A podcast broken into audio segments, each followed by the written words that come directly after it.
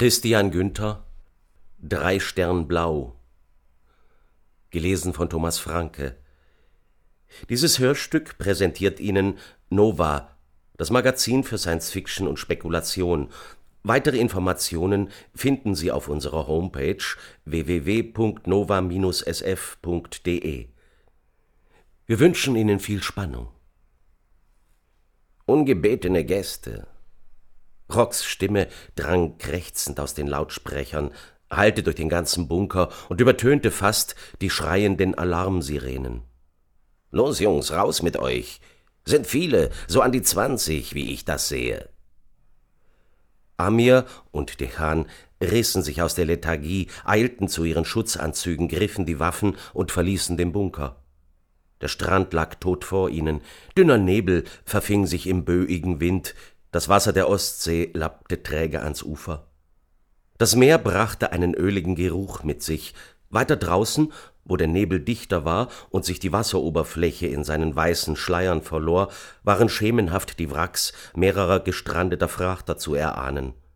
Stürme hatten sie ans Ufer geworfen. Auch die vergangenen Tage waren unruhig gewesen, Regen und peitschender Wind hatten jeden Wachgang zur Qual gemacht, doch heute war es verhältnismäßig ruhig. Der Sturm war weitergezogen. Wann suchen wir eigentlich endlich die defekten Leitungen? Lechans Stimme schnarrte in Amirs Helmlautsprecher. Vor einigen Tagen, mitten im wüstesten Sturm, war ihre Stromversorgung zusammengebrochen. Sie hielten sich zurzeit mit Notstromaggregaten über Wasser. Auch die Verbindungen zu den Kommandostellen hatten sie im Sturm verloren. Gestrandet im eigenen Bunker. Keine Ahnung. Das Wetter hat sich ja gebessert. Vielleicht morgen. Jetzt lass uns sehen, was Rock auf den Schirm gekriegt hat. Dechan gab als Antwort ein Grunzen von sich. Sie marschierten an der Wasserkante entlang, wobei ihre schweren Stiefel fast im Schlamm versanken. Die Reste von Mauern und Dächern ragten an mehreren Stellen aus den Fluten, eingestürzte Küstensiedlungen, verlorenes Land. Auf der Binnenseite begrenzte ein dichter Forst den Strand oder das, was inzwischen zu einem Strand geworden war. Kein Sand, nur aufgewühlte Erde, Reste von Gras, Mauerstümpfen und Asphalt. In der Ferne erspähten sie die Flüchtlinge. Wortlos deutete Amir in ihre Richtung. Dechan nickte. Langsam schritten sie voran. Als sie die Menschengruppe erreicht hatten, zog Dechan seine Signalpistole aus dem Gürtel und feuerte in die Luft. Hellblaue Blitze tanzten über den Himmel, ließen die ganze unwirtliche Landschaft in kaltem blauem Licht erstrahlen. Drei Stern blau, Flüchtlinge gesichtet, frierende Hände, die sich an Blumentöpfe klammerten, zitternd schmutzig, in den Töpfen kümmerliche Pflanzen, halbtot. Die Flüchtlinge der Gruppe waren dürre Gestalten, in Lumpen gehüllt und mit Taschen voller Habseligkeiten, Plastiktöpfe, Dosen, Decken und Schlafsäcke, ärmlich. Dahinter der Strand, brauner Sumpf, rostige Eisenkrallen, die überall aus dem Boden ragten und nach Stiefeln und Beinen griffen. Zwanzig verlorene Seelen. Wahrscheinlich auf dem Weg zu den Wracks hinauszulaufen, Immer wieder wurden Gerüchte in die Welt gesetzt, dort draußen wären wahre Reichtümer zu finden, in ungeöffneten Containern und den alten Lagerhallen der versunkenen Anleger. Doch mehr als eine ordentliche Dioxinvergiftung war dort kaum zu holen. Oder einfach nur auf der Flucht vor der angeblichen neuen Macht im Osten, einem neuen Staat, der sich über die alten Länder hermachte und sie auspresste, sich einverleibte und verwandelte. Amir wusste nicht, was davon zu halten war. Ständig gingen solche Schauergeschichten um, von Roboterarmeen, durchgedrehten Diktatoren irgendwelcher Kleinstaaten, Atombomben. Doch die Zahl der Flüchtlinge an ihrem Strand war in den letzten Wochen und Monaten tatsächlich gestiegen, und sie alle kamen aus östlicher Richtung. Aber mehr als weitere Gerüchte und Geschichten in gebrochenem Deutsch waren aus den meisten nicht herauszuholen, wenn sie überhaupt sprachen. Sie umkreisten die Gruppe, stellten fest, dass alle in der Lage waren zu laufen und bedeuteten ihnen, sich in Bewegung zu setzen. Zum Bunker. Wir kommen rein. Mit zwanzig. In Ordnung. Ich versuche eine Meldung abzusetzen, damit wir sie schnell wieder loswerden, antwortete Rock, gefolgt von Rauschen, und Stille. Im Hof der Befestigung angekommen, verdrückte sich Dechan und ließ Amir mit den Aufgegriffenen allein. Ausdruckslos starrten ihn die maskierten Gestalten an, müde Augen hinter den zerkratzten Plexiglasvisieren ihrer Atemmasken, gerändert. Verzweiflung und Erschöpfung sprachen aus jeder ihrer Gesten. Diese Körper von verlorenen, herumirrenden Geistern beseelt, standen hier zwischen den grauen Betonwänden des Bunkers und warteten auf das, was er mit ihnen tat, legten ihr Schicksal in seine Hände. Der Hof hatte schon Erschießungen gesehen, doch auch Lastwagen mit Flüchtlingen hatten ihn schon verlassen. Lebend, nicht in Leichensäcken, lange her. Diese Leute hier sahen anders aus. Arm, schwach und krank, schwache Greise und Kinder waren unter ihnen. Keine Plünderer. Was sollte er tun? Er wusste, dass sie ohne seine Hilfe nicht lange überleben würden, und wie zynisch wäre das, hier die zerlumpten Flüchtlinge, dort nur wenige Meter entfernt das Armeelager mit Decken, Konserven und Fässern voller Wasser. Niemand brauchte die vielen Vorräte, die tief in den Kellern der Anlage schlummerten. Für all die Androiden, die sie hier beherbergten, hätte man lieber der Reparaturwerkstatt und einigen Öltanks mehr Platz einräumen sollen. Doch daran hatten die Planer nicht gedacht. Zur Zeit des Bunkerbaus hatte man nur mit menschlichen Bewohnern gerechnet, aber inzwischen wurden auch die Androiden nicht mehr gewartet. Angeblich waren sie zu teuer und zu unzuverlässig. Ihre kalten Körper waren schon lange tief im Lager verschwunden, längst nicht mehr einsatzfähig. Amir machte eine etwas hilflose Geste, die den Leuten, die noch immer dort standen, wo er sie hingelotst hatte, bedeuten sollte, ruhig zu bleiben und sich zu setzen. Er verschwand im Vorratsraum und kam mit einem Handwagen voller Lebensmittel zurück, dazu Decken, Wasserkanister und chemische Öfen. Die Augen der Flüchtlinge blitzten auf, sie rührten sich. Zunächst zögerlich, dann immer eiliger standen sie auf und kamen auf Amir zu. Ihr Gepäck ließen sie achtlos hinter sich, doch ihre Blumentöpfe mit den wertvollen Pflanzen, die jeder einzelne hütete, nahmen sie mit. Mit den freien Händen griffen sie nach den Rationen, nach dem Wasser, reichten den schwächeren Decken und aktivierten die Öfen. Immer wieder wanderten ihre Blicke zu Amir, der reglos in einer Ecke stand und das Treiben beobachtete. Nach einer Weile ging er hinein und nahm eine Dusche. Die Gesichter der zerlumpten Gestalten gingen ihm nicht mehr aus dem Kopf.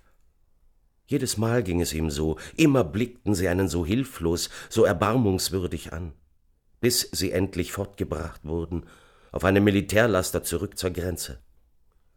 Dann kehrte wieder Ruhe ein, und die träge Trübheit der Tage im Bunker fühlte sich angenehm an.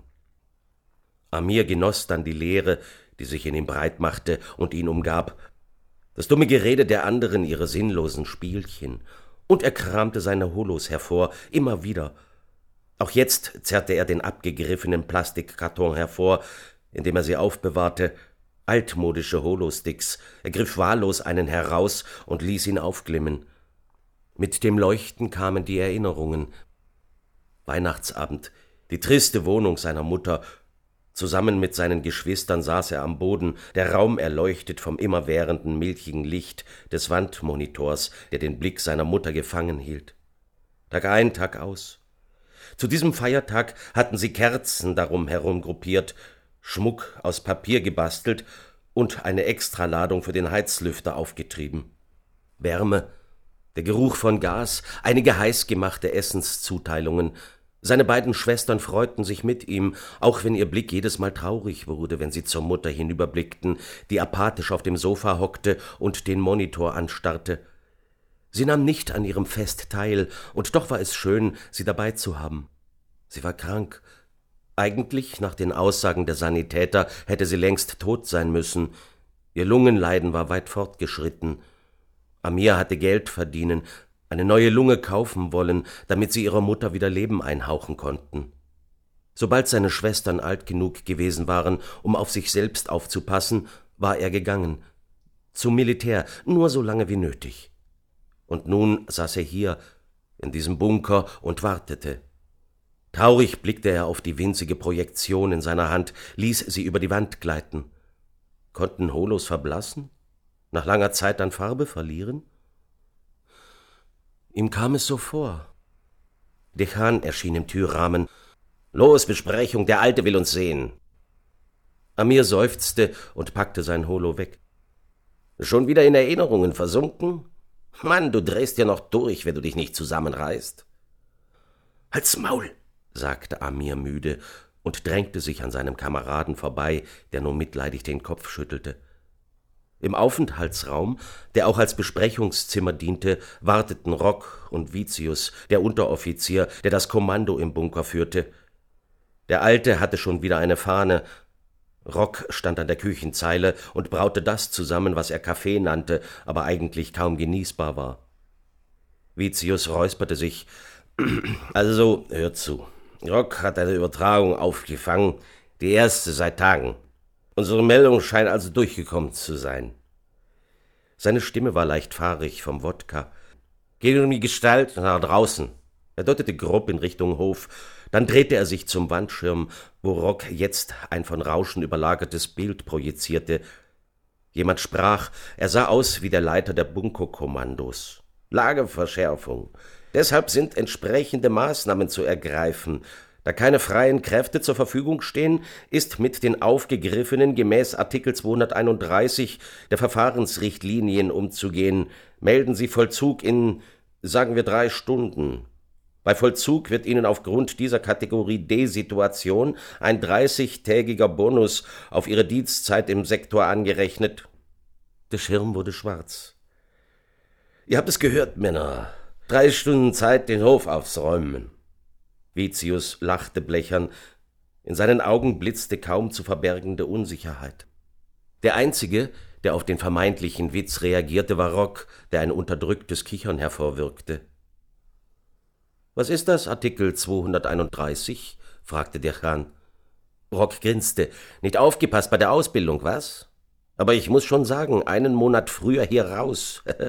das lasse ich mir nicht entgehen. Der Khan sah ihn fragend an, Amir schluckte. Vitius widmete sich seinem Wodka, versuchte den Männern auszuweichen. Mach schon. Und was? fragte der Khan tonlos. Sie umbringen. Die Stimme des Unteroffiziers wurde leiser. Der Khan schwieg. Was? schrie Amir. Was soll das heißen? Wir sollen die Leute da draußen einfach so an die Wand stellen, bloß weil kein Laster frei ist, der sie hier rausholen kann? Das sind doch Schnauze! Vitius schrie nun, Speichel flog. Glaubst du, mir macht das Spaß? Aber, aber was rennt die denn hier rum? Die wissen doch ganz genau, dass das hier illegal ist. Und außerdem haben wir Anweisungen. Dreißig Tage, sang Rock vergnügt, dreißig Tage früher. Das heißt nur noch zwei Wochen in diesem Loch. Amir trat auf ihn zu, sein Gesicht dicht vor dem des anderen, für dreißig Tage legst du zwanzig Leute um? fragte er scharf. Rock grinste immer noch. Ach, die Leute, das Pack da draußen interessiert mich doch gar nicht. Hör zu, grollte Vitius. Egal, ob wir wollen oder nicht. Fakt ist doch, wenn wir den Befehl verweigern, schicken die von der Leitung ein Kommando und lassen uns uns umlegen.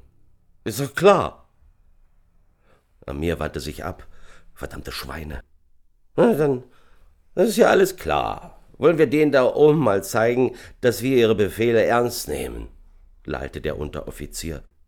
Los, los, was schneller, rief Vitius. Dekan und Rock zerrten wahllos einige der verängstigten Leute auf die Beine und drängten sie an eine Wand des Innenhofs. Hier? fragte Rock. Hier ist genauso gut wie überall, raunte Dekan. Ich mein ja nur, will auch alles richtig machen. Dreißig Tage, Mann, rief er vergnügt und schlug dem anderen auf die Schulter. Der Hahn wandte sich von ihm ab. Bringen wir es hinter uns. Beide vermieden es, den Flüchtlingen in die Augen zu sehen. Amirs Aufgabe war es, die übrigen Gefangenen in Schach zu halten. Sie rührten sich kaum, hockten nur verängstigt da und wimmerten leise. Welches Leid mussten sie schon erfahren haben, wenn sie in einer solchen Situation so still sein konnten? Aber ihr seid doch Menschen, schrie einer. Die Soldaten beachteten ihn nicht und ließen die Wodkaflasche kreisen, die Vitius zur Beruhigung ihrer Nerven geöffnet hatte. Auch Amir nahm einen tiefen Zug. Dann postierten sich die Männer vor den Gefangenen, die sie an eine Wand gestellt hatten. Laut hallten die Schüsse zwischen den Mauern wieder. Mehrere Salven, dann Stille. Leblose Leiber sackten zu Boden. Amirs Knie versagten den Dienst, Tränen trübten seinen Blick. Ihr seid Menschen, warum tut ihr das? schrie die Stimme des einen Mannes wieder. Bring mir den da, hörte Amir Vitius wie aus weiter Ferne rufen. Dichter Nebel machte sich in seinem Kopf breit, sein Puls raste, Blut rauschte in seinen Ohren. Die Wände um ihn herum schienen zu wachsen, höher und höher, Schwindel befiel ihn. Sein Körper schien sich zu verselbstständigen. Hey, hey, was soll das? Die Stimme des Unteroffiziers klang panisch. Eine Gewehrsalve hallte durch den Hof, dann noch eine und noch eine. Schreie, bis er mir das Gewehr sinken ließ.